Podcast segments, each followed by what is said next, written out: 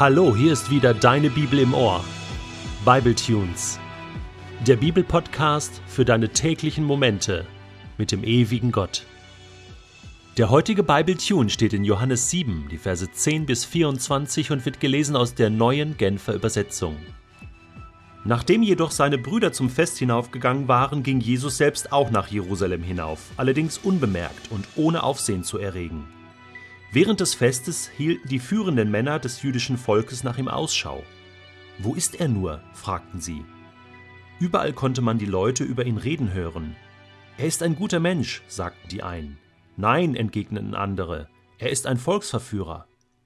Aber aus Furcht vor den führenden Männern wagte niemand öffentlich seine Meinung über ihn zu äußern. Als die Festwoche schon zur Hälfte vorüber war, ging Jesus zum Tempel hinauf und begann zu lehren. Wie kommt es, dass er die Schrift so gut kennt? wunderten sich die Juden. Er ist doch gar nicht darin ausgebildet. Jesus selbst gab ihnen die Antwort. Was ich verkünde, ist nicht meine eigene Lehre. Es ist die Lehre dessen, der mich gesandt hat. Wenn jemand bereit ist, Gottes Willen zu erfüllen, wird er erkennen, ob das, was ich lehre, von Gott ist oder ob ich aus mir selbst heraus rede.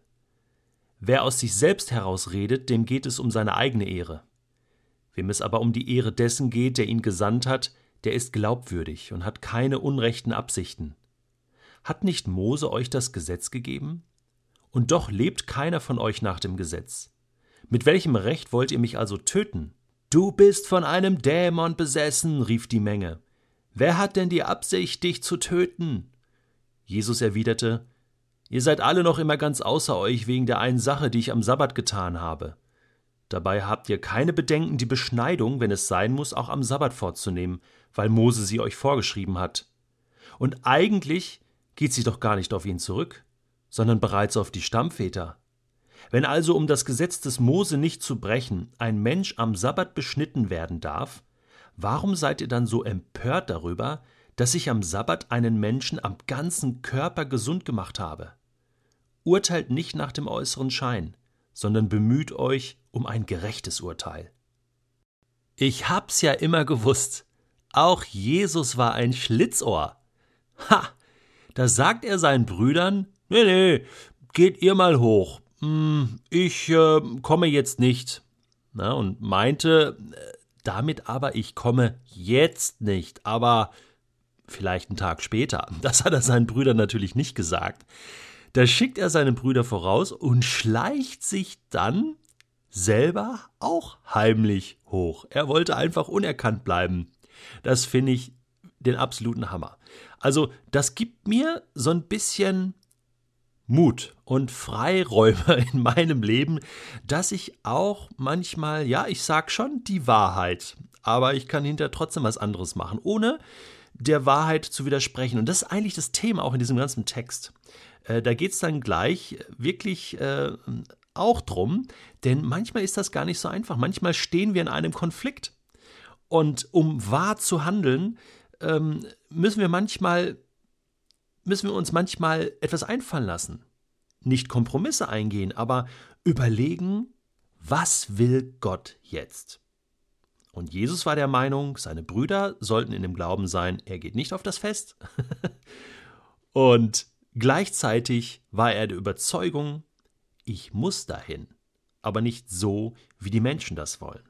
Und dann schlich er sich hoch, um einfach wie der König in falschen Kleidern sozusagen mal unterm Volk zu sein, sich da reinzumischen und zu hören, was sagen denn die Leute? Was reden die denn so über mich in Jerusalem? Wie ist die Stimmung? Interessant einfach mal aus einer anderen Perspektive das Ganze zu sehen. Nicht als Brotkönig vorne zu stehen, sondern einfach mal zu hören, an der Basis. Wie geht's den Leuten? Wie geht's den Menschen? Was erzählen die so? Naja, und was die erzählen, das ist, ja, wo ist er nur? Alle warteten auf ihn. Kann doch nicht sein, dass Jesus jetzt nicht kommt. Hier Laubhüttenfest, äh, Riesenparty und, und Jesus ist nicht da. Überall konnte man die Leute über ihn reden hören. Und dann hörte er auch, die einen sagten, oh, das ist ein guter Mensch. Hm, haben wir schon drüber gesprochen. Ein guter Mensch. Ja, auf alle Fälle war er ein guter Mensch. Und was für ein Mensch. Was für ein Mensch.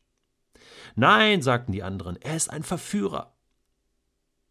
Das Volk war gespalten.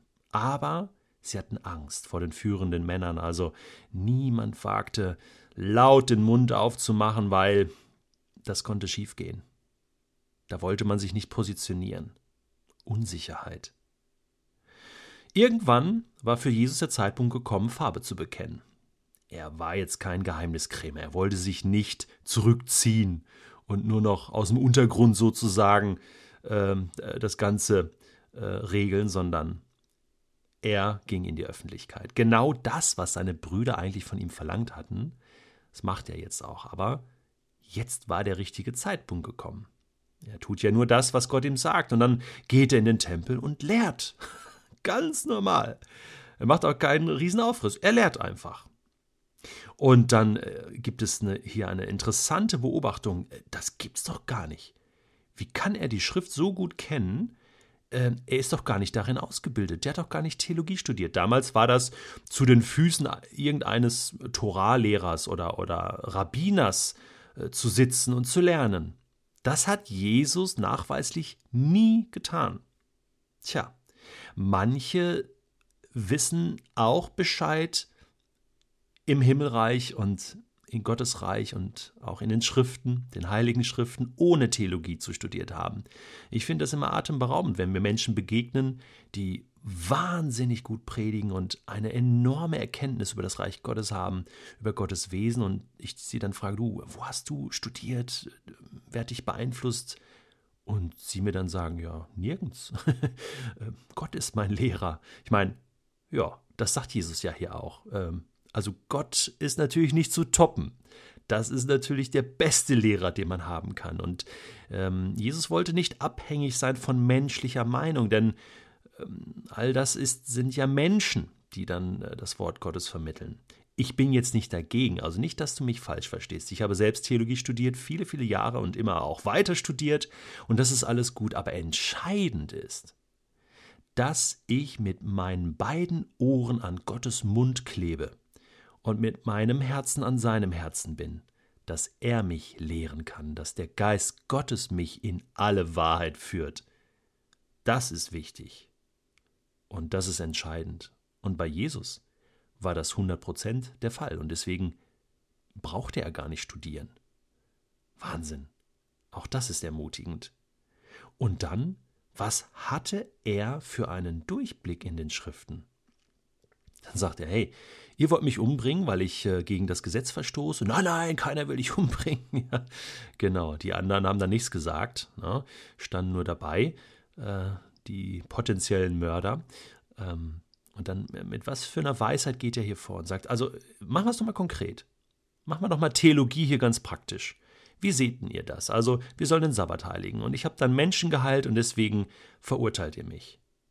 Ja, aber am Sabbat beschneidet ihr doch auch, oder? Weil Gott gesagt hat, acht Tage später, ne, und das ist noch nicht mal von Mose die Regelung, ist bei Abraham schon der Fall, acht Tage später nach der Geburt sollst du ein, ein männliches Kind beschneiden. Ja, und wenn dieser achte Tag auf den Sabbat fällt, tja, was machen wir da? Ha? Warten wir bis zum neunten Tag? Dann hätten wir ja das Gesetz der Beschneidung äh, gebrochen. Gott will das aber. Ja, und wenn du am Sabbat beschneidest, dann hättest du den Sabbat gebrochen. Jetzt haben wir ein Problem. Was ist denn Gott wichtiger? Ja, das sagt dir das Gesetz nicht. Weißt du was? Da musst du an Gottes Mund kleben. Da musst du nicht die Tora fragen, nicht das Buch befragen, sondern Gott. Manchmal lässt Gott diese Konflikte zu und sagt, ja, eigentlich will ich, dass wir drüber reden. Und Gottes Liebe macht dir dann klar, was dran ist. Und da sagt Jesus, und wisst ihr, als ich diesen Kranken sah, wusste ich, den muss ich gesund machen. Ist deswegen der Sabbat aufgehoben?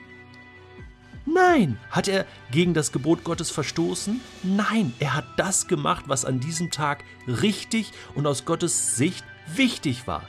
Freunde, das versteht jeder, auch wenn du keine Theologie studiert hast. Auch du verstehst das. Nimm das mit und klebe an Gottes Mund in deinem Alltag.